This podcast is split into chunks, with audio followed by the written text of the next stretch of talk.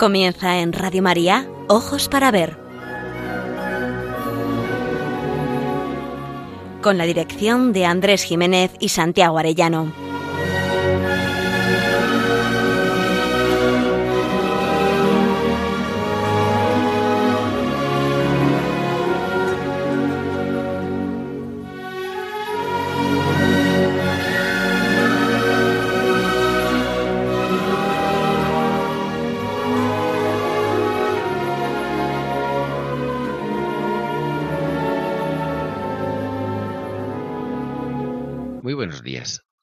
Saludamos a todos nuestros oyentes en esta nueva edición de Ojos para Ver que emitimos desde Pamplona para Radio María el primer y tercer martes de cada mes. Es un programa realizado por Santiago Arellano y Andrés Jiménez y cuenta con el control técnico de nuestro querido amigo Miguel Ángel Irigaray. Nos dirigimos a todos ustedes con un deseo principal, aprender a mirar para aprender a vivir.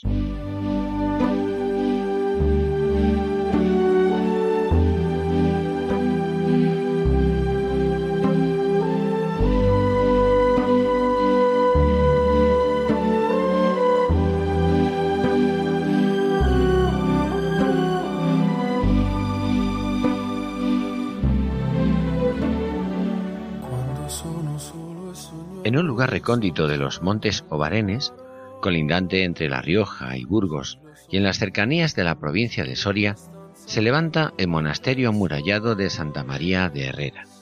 Lo habita una comunidad camaldulense, única en España de las nueve que existen en todo el mundo. En este momento se encuentran doce monjes. Según nos comentó el hermano Pablo, en todo el mundo son setenta.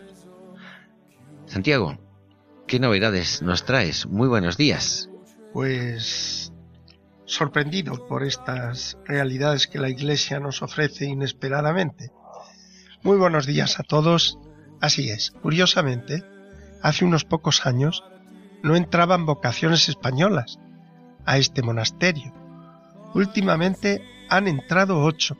El padre Isidoro, que murió recientemente, prometió a la comunidad que desde el cielo promovería vocaciones españolas. Y ahí están los frutos.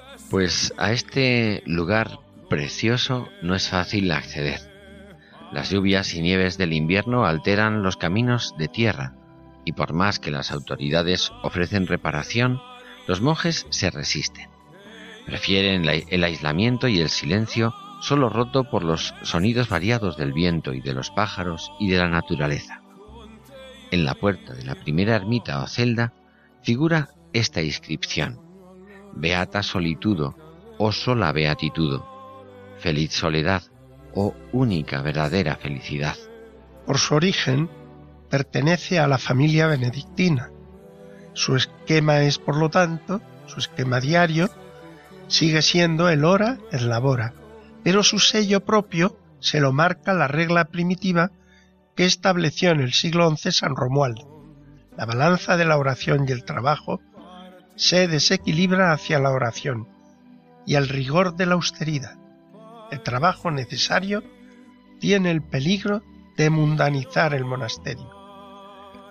Maravilloso fue el trabajo, por ejemplo, intelectual que salvó la cultura clásica durante los tiempos oscuros de la primera Edad Media y que desarrolló el saber y la cultura en el esplendor del siglo XIII y siguientes, pero para el monje concreto es vecindad con la vanidad y fácil excusa para ausentarse de la oración. Por ello, en la entrada de la ermita o celda octava se recuerda a quien ella habita. Tú que vives en esta celda, ¿a qué vienes a ella? Este monasterio de Nuestra Señora de Herrera, de la Orden Camaldulense, tiene capacidad para 12 personas. Dispone solo de 12 celdas, a modo de casitas, donde cada monje pasa la mayor parte de su tiempo.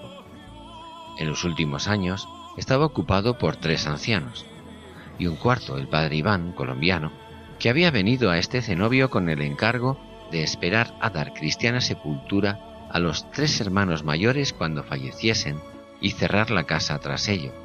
Pero el padre Iván regresó a Colombia el pasado 18 de octubre, 16, sin haber llevado a cabo esa encomienda.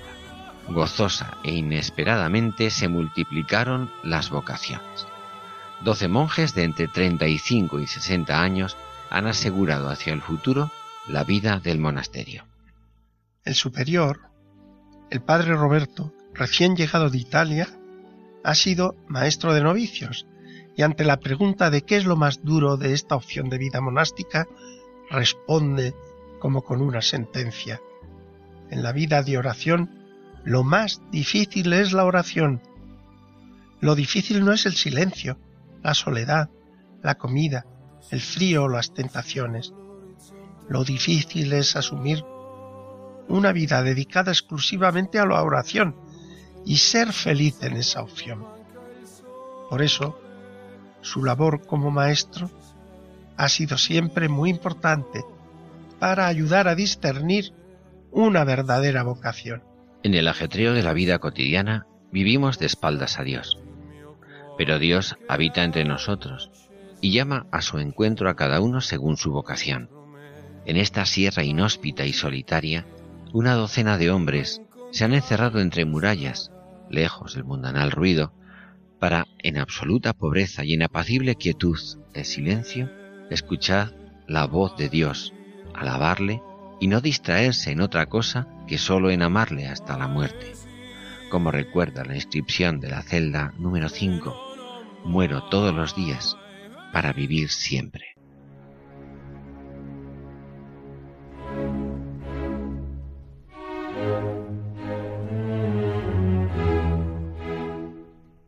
Para ver, el don de la belleza. Andrés Jiménez, Santiago Arellano.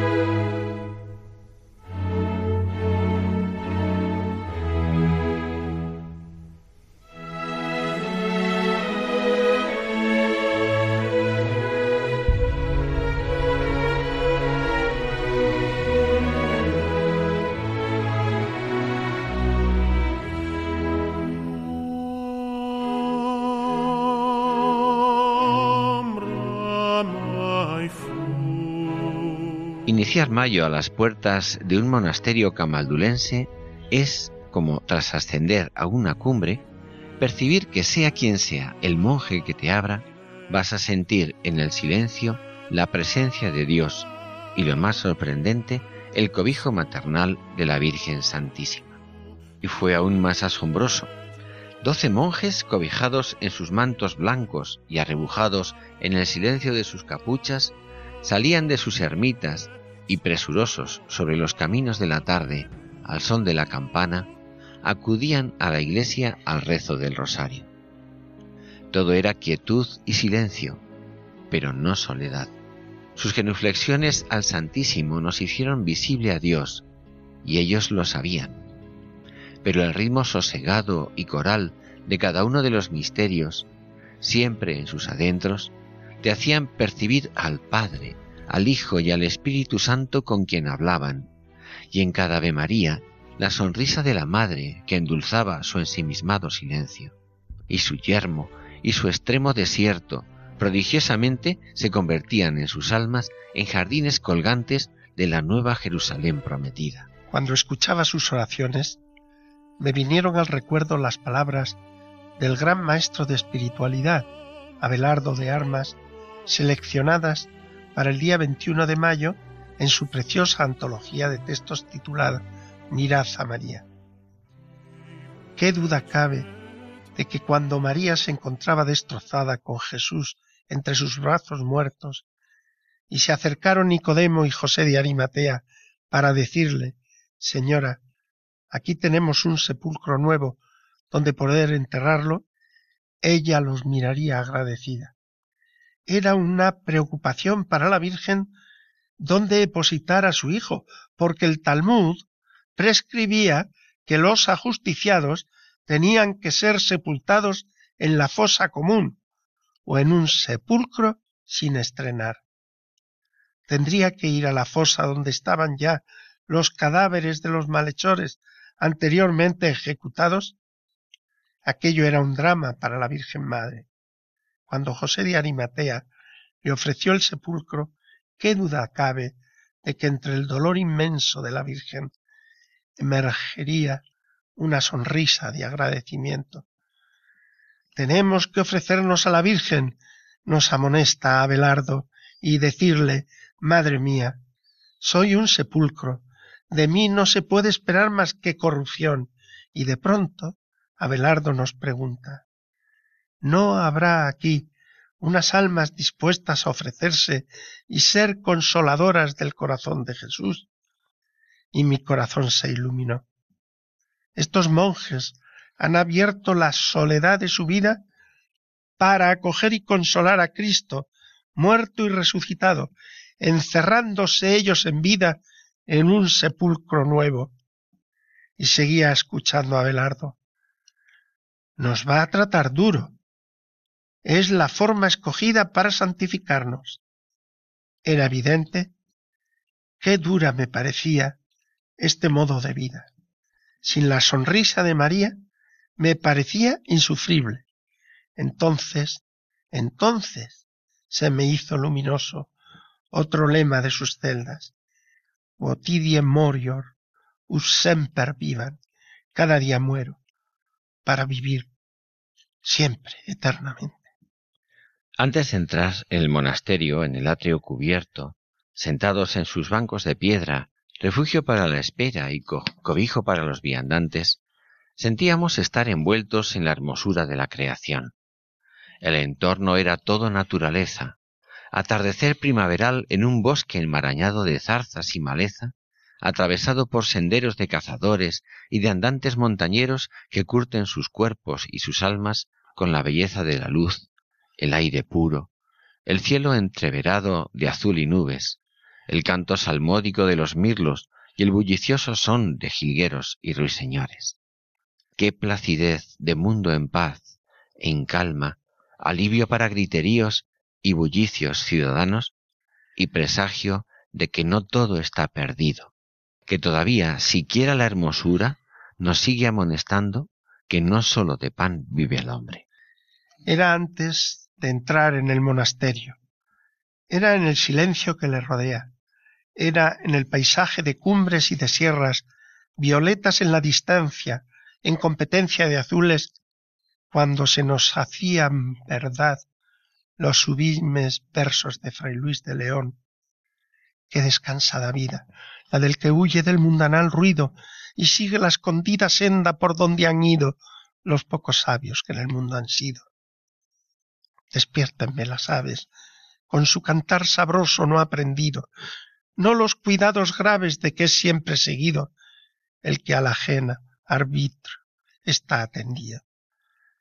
Vivir quiero conmigo, Gozar quiero del bien que debo al cielo, a solas, sin testigo, libre de amor, de celos, de odio, de esperanza, de recelo.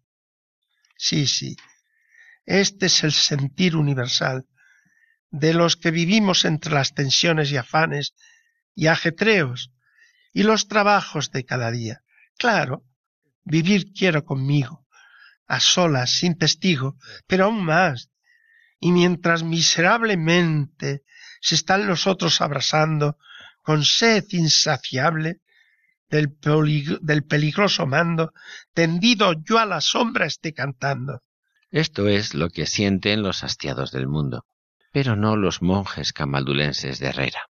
Es otra la cuestión.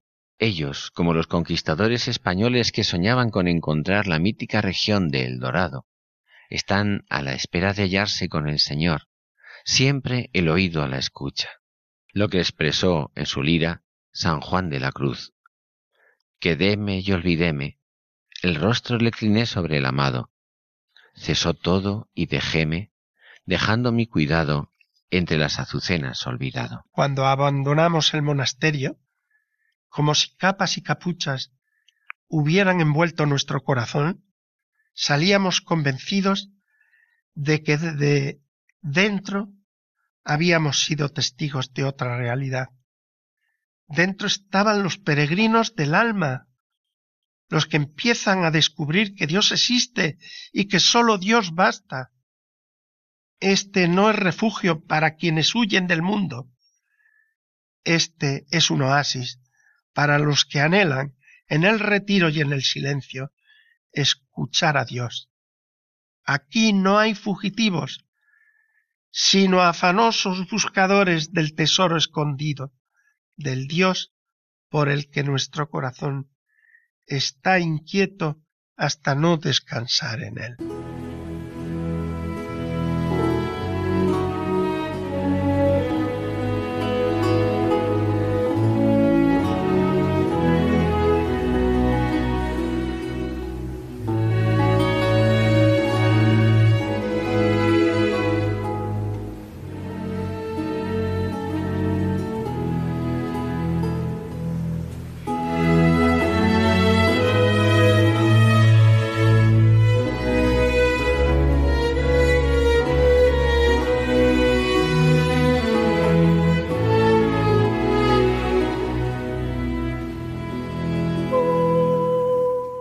Aprender a mirar. Ojos para ver. Radio María.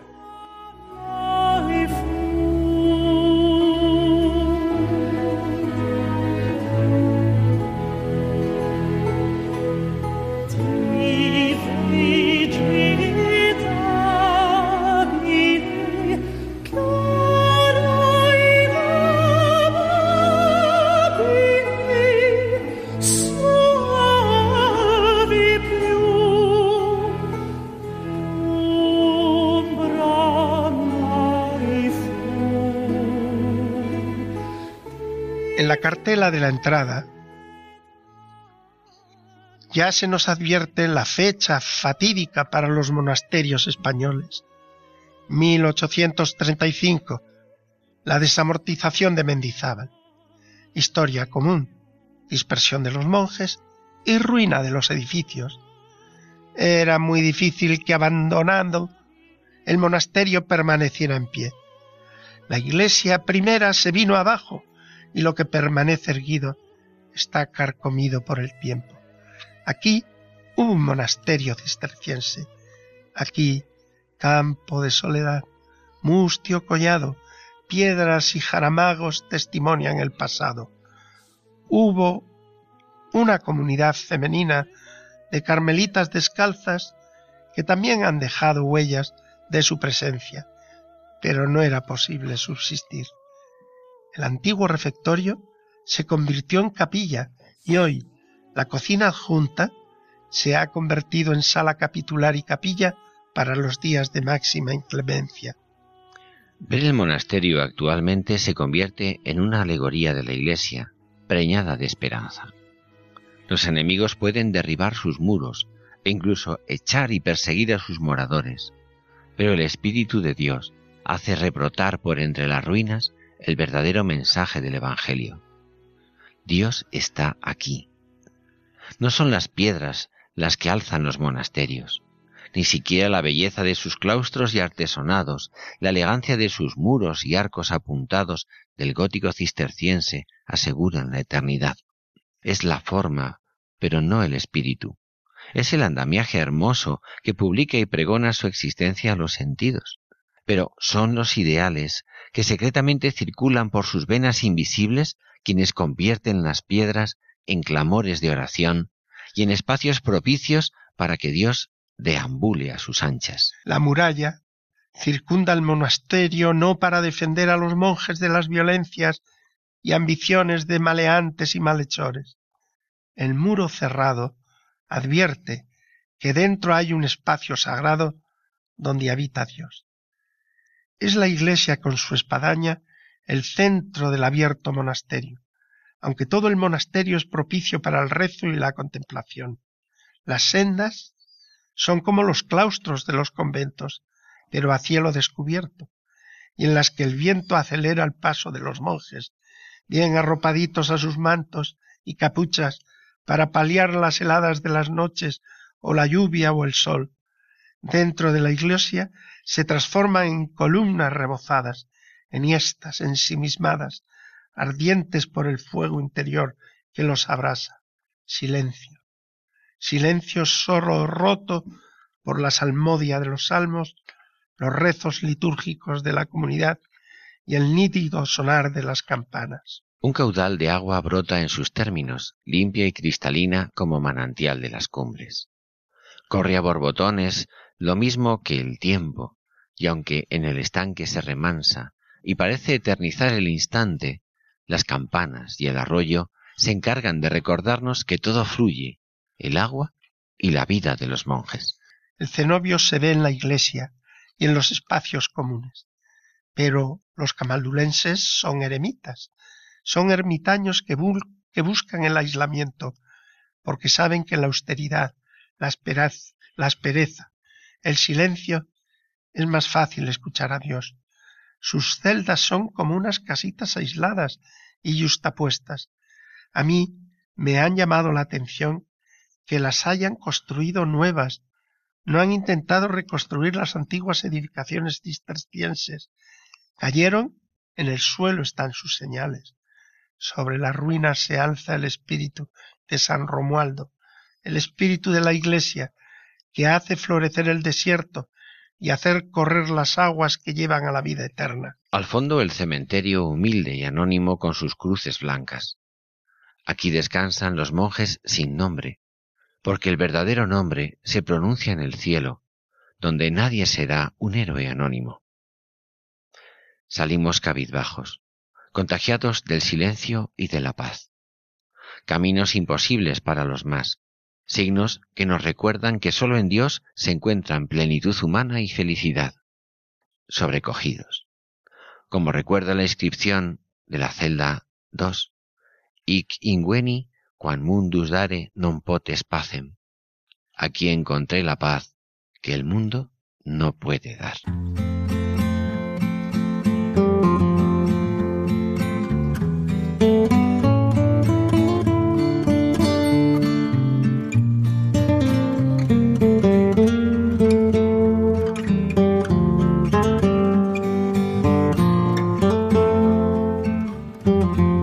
Ojos para ver, momento para la pintura.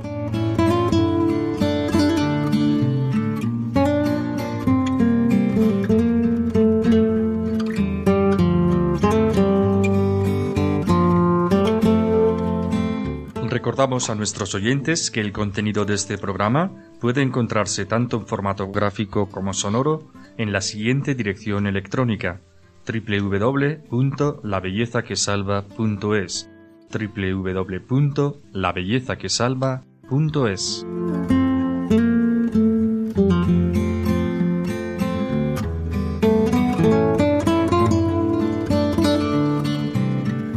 En este espacio de la pintura, uno se siente tentado a traer a estas soledades la admirable pintura de Rivera dedicada a San Bruno, asombrosa síntesis de mística y austeridad pero nos acercaremos a la figura de San Romaldo en cuadros italianos claramente sometidos al influjo de, del concilio de Trento.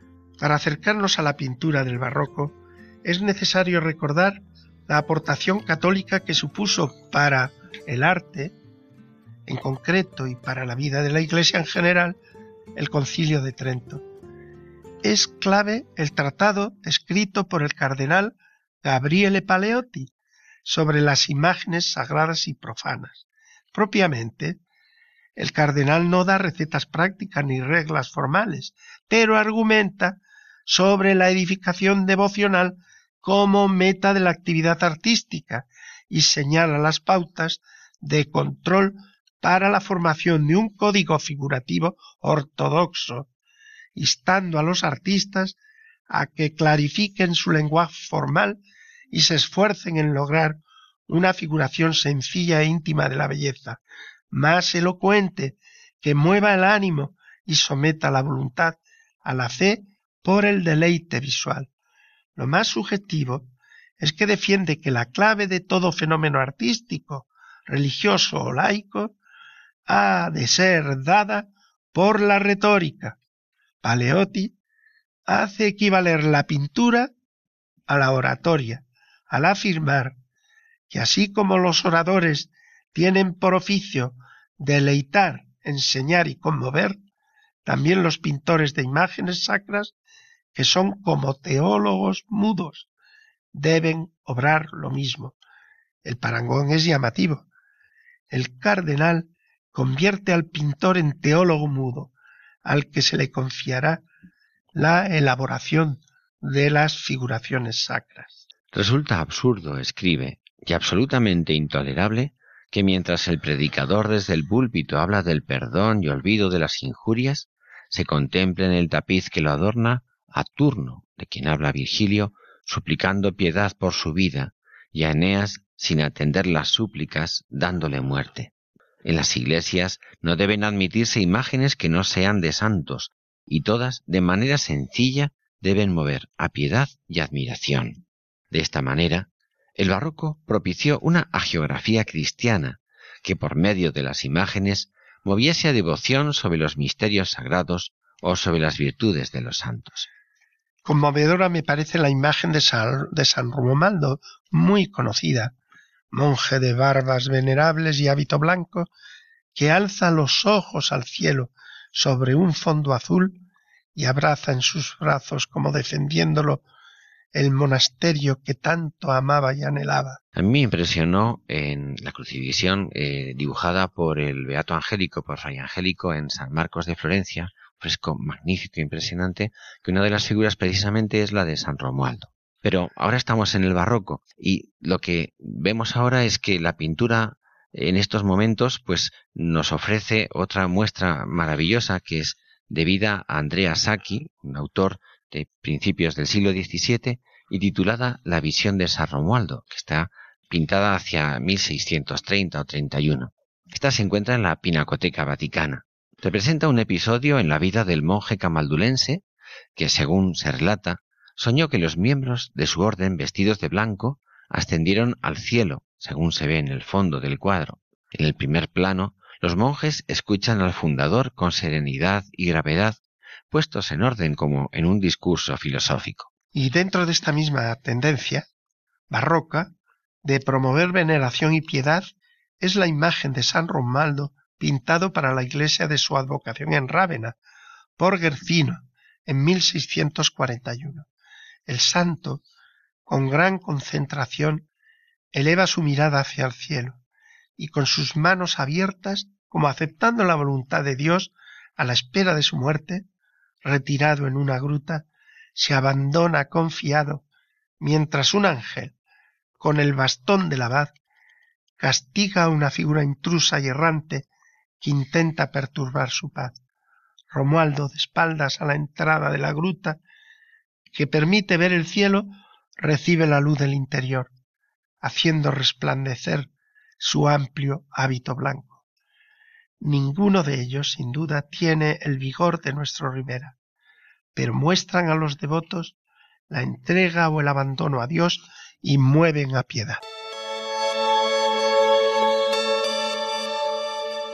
Mayo es el mes de María, nuestra Madre, un tiempo intenso para nosotros del que esperamos grandes frutos espirituales. Celebramos el centenario de las apariciones de Fátima con el espíritu de la Pascua y viviremos una nueva maratón para ayudar a los países necesitados en la ya tradicional campaña de mayo. Radio María quiere seguir siendo transmisora del Evangelio y su mensaje de salvación, especialmente para recibir a los alejados y compartir con todos los hermanos la alegría de la fe. Colabora con nosotros para que mayo sea un mes rico en gracia y caridad. Puedes hacerlo en cualquier sucursal del Banco Popular o sus filiales, o en el Banco Santander en las cuentas de la Asociación Radio María. Si quieres que tu donativo desgrave fiscalmente, en las cuentas de la Fundación de Amigos de Radio María. En los mismos bancos, indicándonos tus datos por teléfono si es la primera vez que lo haces. También por transferencia bancaria, giro postal o cheque, a nombre de Asociación Radio María, enviándolo a Radio María, Paseo de Lanceros 2, primera planta, 28024, Madrid. Si lo prefieres puedes llamar al 902 500 518 902 500 518 y te facilitaremos todos los trámites. Radio María, la fuerza de la esperanza.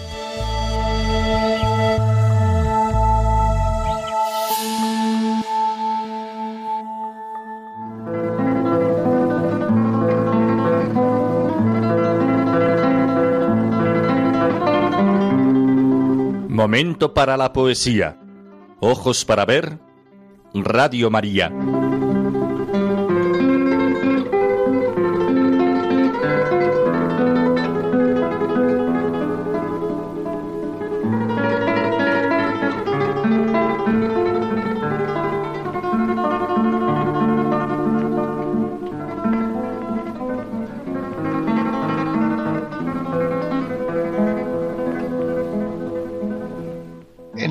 Rincón de la Poesía queremos traer un poema muy conocido de Rubén Darío, que para nosotros es uno de los poetas más representativos del camino seguido por la modernidad, como modo humano de encontrar la felicidad sin contar ni con Dios ni con la conciencia.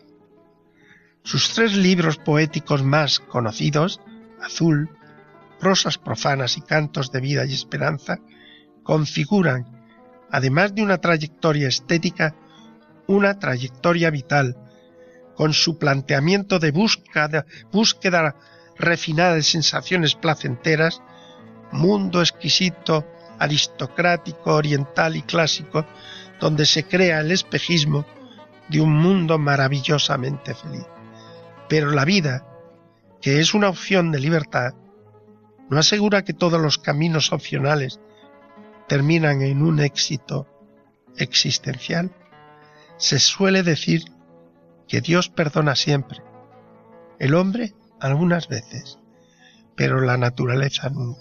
Y así vemos al bueno de Rubén, en quien vamos a encontrar cómo se le desmoronan sus ensueños iniciales y cómo ni en el amor, ni en las riquezas, ni en el éxito, hallará la paz ni la felicidad por la que había apostado con total entusiasmo. Vamos a elegir el poema La Cartuja, escrito hacia 1913, tres años antes de su muerte. Enfermo de alma y de cuerpo, lo compuso en Valdemosa, un pueblo a orillas del mismo mar Mediterráneo. Allí se encontraba como huésped en la mansión o palau del matrimonio Sureda Montaner, un antiguo castillo de los reyes de Mallorca y que después fuera monasterio de monjes cartujos antes de la desamortización. El poeta percibe en sus muros la paz espiritual de la antigua cartuja y en contraste con su estado anímico, desesperado y vacío, expresa sus anhelos en la visión antitética de su estilo de vida con la de los monjes penitentes, austeros y solitarios que buscan a Dios. El poema se convierte en un grito de alarma contra el extravío de un modo de vida que creyó que la felicidad estaba en la voluptuosidad del placer, del lujo, en la voluptuosidad de la riqueza y del poder, y sólo encontró desesperación. El paganismo, dominante, no había arrumbado las raíces cristianas de su formación religiosa inicial, y vuelve a ella como único agarradero de última hora. El poeta y el poema canta los estragos de su mundano vivir y suspira por haber seguido el camino de los antípodas del yermo y de la trapa. Es muy vigoroso. Sin embargo, se le escapa la motivación central de la vida monástica, que no es tanto el desprecio del mundo cuanto el amor a Dios. Vamos a pedirle a nuestro buen amigo Miguel Ángel que nos lea algunos versos del sobrecogedor poema de Rubén La Cartuja. El fracaso de un ideal de vida centrado en buscar permanentemente refinadas sensaciones placenteras le han desembocado a un callejón sin más salida que la desesperación. Y es en ese momento cuando al recordar a los monjes de la Cartuja canta.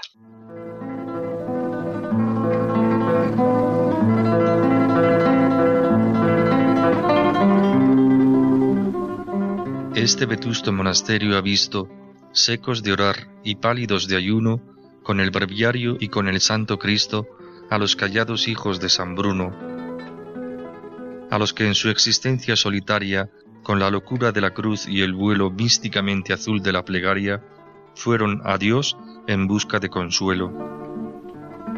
Mortificaron con las disciplinas y los cilicios la carne mortal y opusieron, orando, las divinas ansias celestes al furor sexual. Y quedar libre de maldad y engaño, y sentir una mano que me empuja a la cueva que acoge al ermitaño o al silencio y la paz de la cartuja.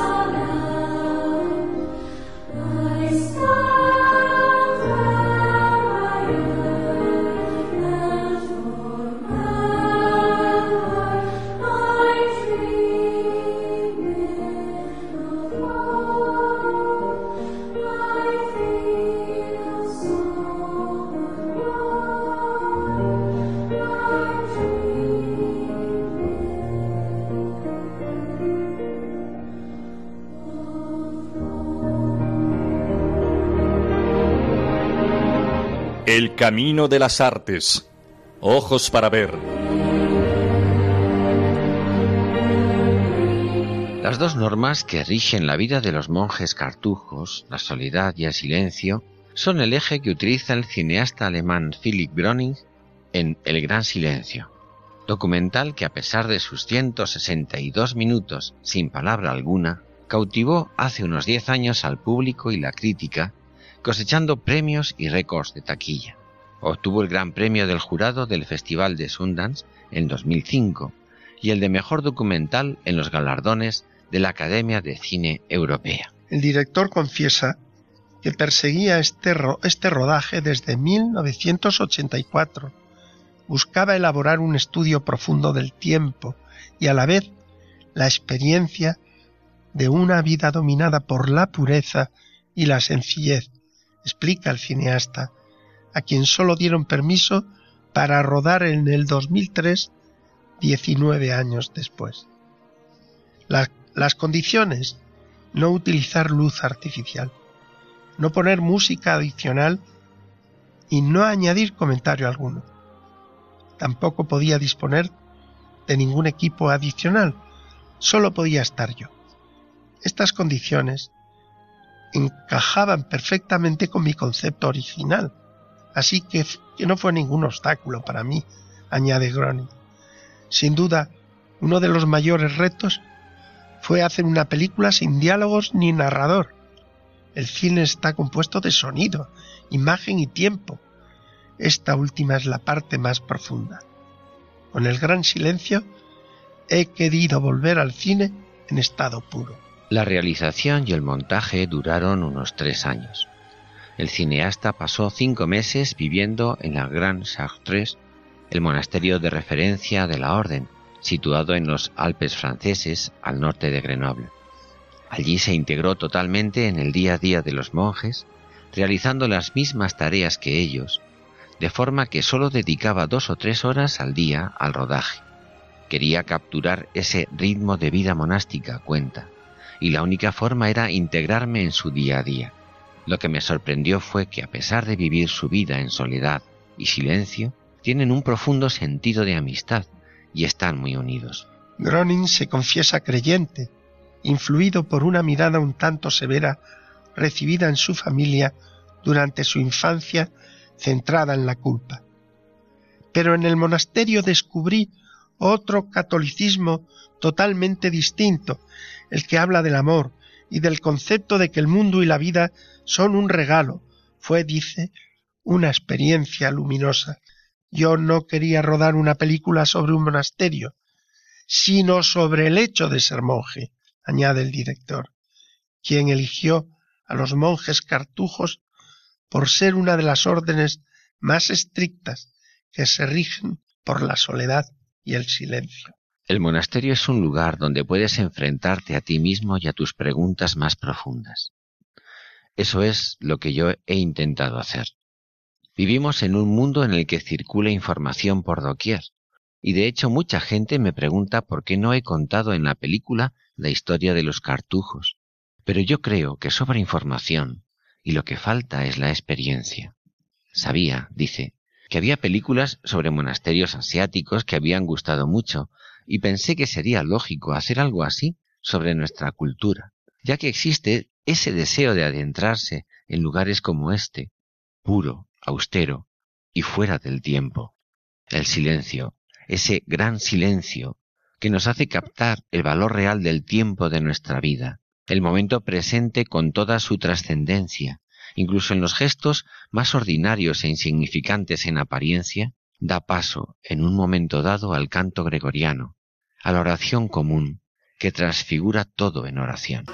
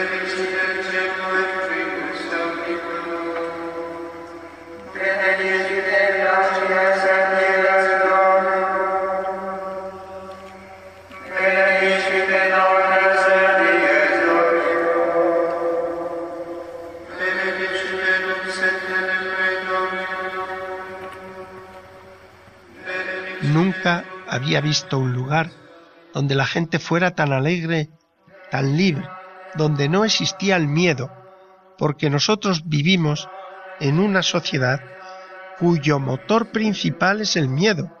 Se piensa que el motor es el deseo de los bienes materiales, pero eso no es más que una forma de esconder el miedo que hay detrás. A mí me cambió ver en la cartuja una vida marcada no por el miedo, sino por la confianza total en que la vida camina hacia el mayor bien. Y añade Groning. Decía Heidegger que el ser humano debe aprender a percibir lo que es el ser, ser que se revela en los objetos, en la creación. Nosotros tenemos que ver en los objetos, en el mundo que nos rodea, un signo consolador, las nubes, la mesa, un rayo de luz en el que se detiene la imagen, son signos de que no estamos solos en el mundo. Hoy se ha distorsionado nuestra relación con los objetos. Hemos dejado de descubrir su verdadero valor. Para los cartujos, para los monjes, no solo el tiempo, sino también el valor del trabajo y de los objetos parecen totalmente diferentes. Al final del gran silencio, un viejo monje ciego, el único que habla a cámara en todo el metraje, se lamenta de que la sociedad actual haya perdido el concepto de Dios. Cuando Gronin se adentra en estos muros y casi al final retrata con primeros planos alguno de los cartujos, el espectador puede percibir en ellos esa paz interior que todo ser humano busca. Es tal vez el momento culminante de la película. Una película austera, cercana a la meditación, al silencio, a la vida en estado puro, sin música excepto los cantos de los monjes, sin entrevistas, sin comentarios, sin material adicional. 160 minutos de cine en silencio. Este es el gran silencio de un gran silencio.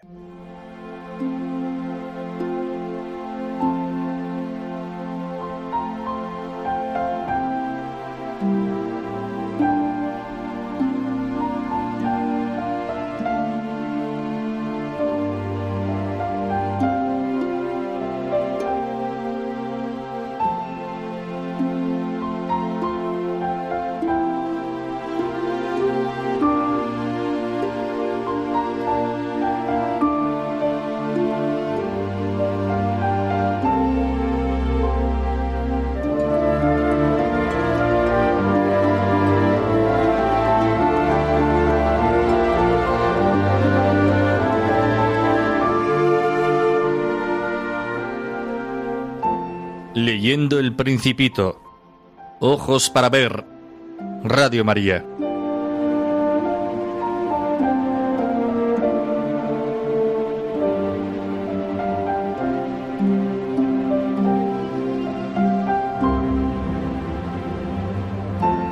Los capítulos 8 y 9 del libro se refieren a la aparición de la rosa en el planeta del Principito y a la decepción y consiguiente partida de éste al sentirse defraudado por los defectos y errores que había encontrado en ella. Sin ser capaz de ver más allá de las espinas, hasta llegar al fondo de la persona amada, a lo que ella representa para su vida y a sus intenciones verdaderas, el muchacho, el muchacho decide dejarla y marchar lejos, abandonarla, para encontrar amigos, conocer el mundo y aprender de la vida. Le faltaba esa mirada profunda que da el amor aquilatado y que va más allá de las apariencias, de los malentendidos o de los contratiempos que surgen. Se precipitó, sin duda, como él mismo reconocerá más adelante. No supe comprender nada entonces. Me perfumaba y me iluminaba. No debía haber huido jamás. Debía haber adivinado su ternura detrás de sus pobres astucias. Pero yo era demasiado joven para saber amarla. Será en el momento de la despedida cuando empiece a dudar de lo correcto de su decisión, pero ya no será capaz de rectificar y partirá con una profunda melancolía en el corazón tras escuchar de la flor su verdadera disposición. He sido tonta, le dice. Te pido perdón. Procura ser feliz. Te quiero. No has sabido nada por mi culpa. Has sido tan tonto como yo. El orgullo impedirá a la flor retener al principito, y éste a su vez creerá que le será más fácil encontrar lo que busca si se aleja de su hogar. Como tantos casos que seguramente conocemos, a veces se confunde la libertad con el desarraigo. Para su evasión aprovechará una migración de pájaros silvestres. Gentes, mensajes, bodas que van de acá para allá sin rumbo fijo y que atraen tras de sí a jóvenes y no tan jóvenes que por carecer de maestros de vida buscan sin saber muy bien dónde se encuentran el bien, la verdad, la felicidad, la belleza. Se asomará así a la vida de otras gentes intentando quedarse e iniciar con ellas una relación de amistad para intentar llenar el hueco que siente por la ausencia de su flor. Conocerá así en la región de los asteroides 325 a 330 personajes representativos de diferentes estilos y actitudes ante la vida, la felicidad, el amor y la amistad misma. El primero de ellos será un rey, un rey que en su planeta minúsculo se viste de púrpura y armiño y que sueña con reinar sobre todas las cosas y destinos. Pero esa historia la conoceremos el próximo día.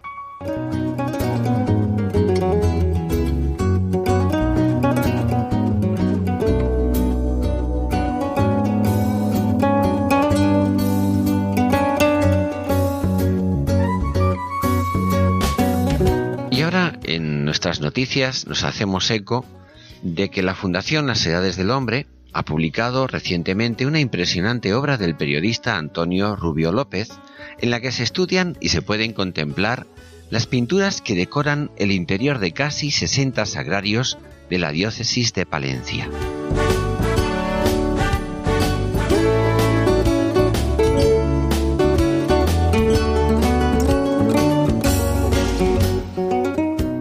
Admirable, se titula La belleza escondida.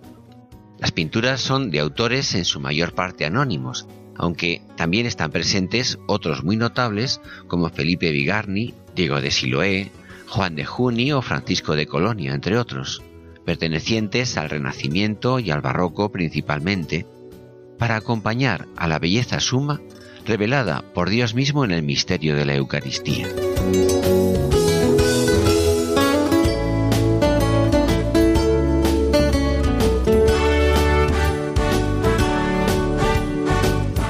Una espléndida iniciativa cargada de sorpresas y que nos hace pensar en el destinatario de estas joyas, nacidas no para la gloria de los propios artistas, sino para la gloria de Dios.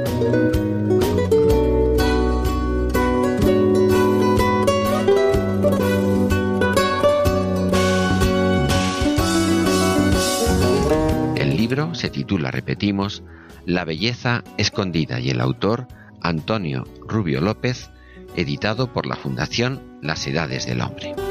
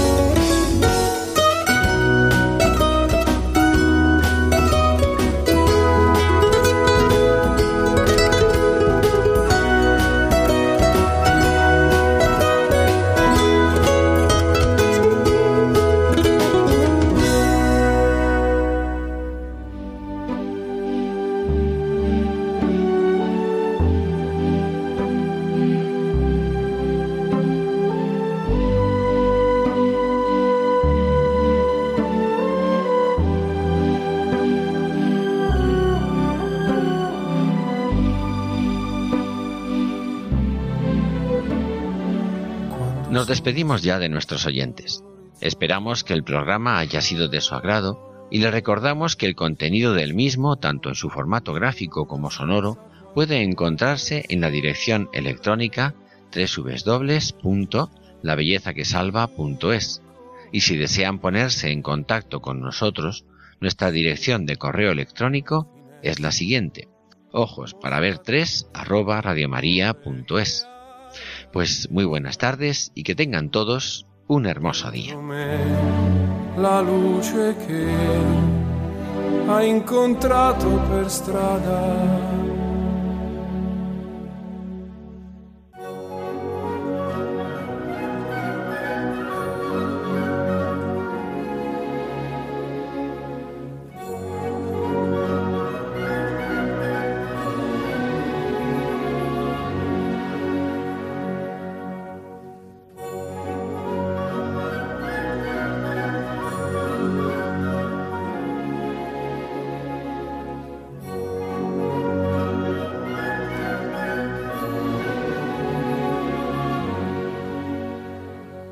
Finaliza en Radio María, Ojos para Ver.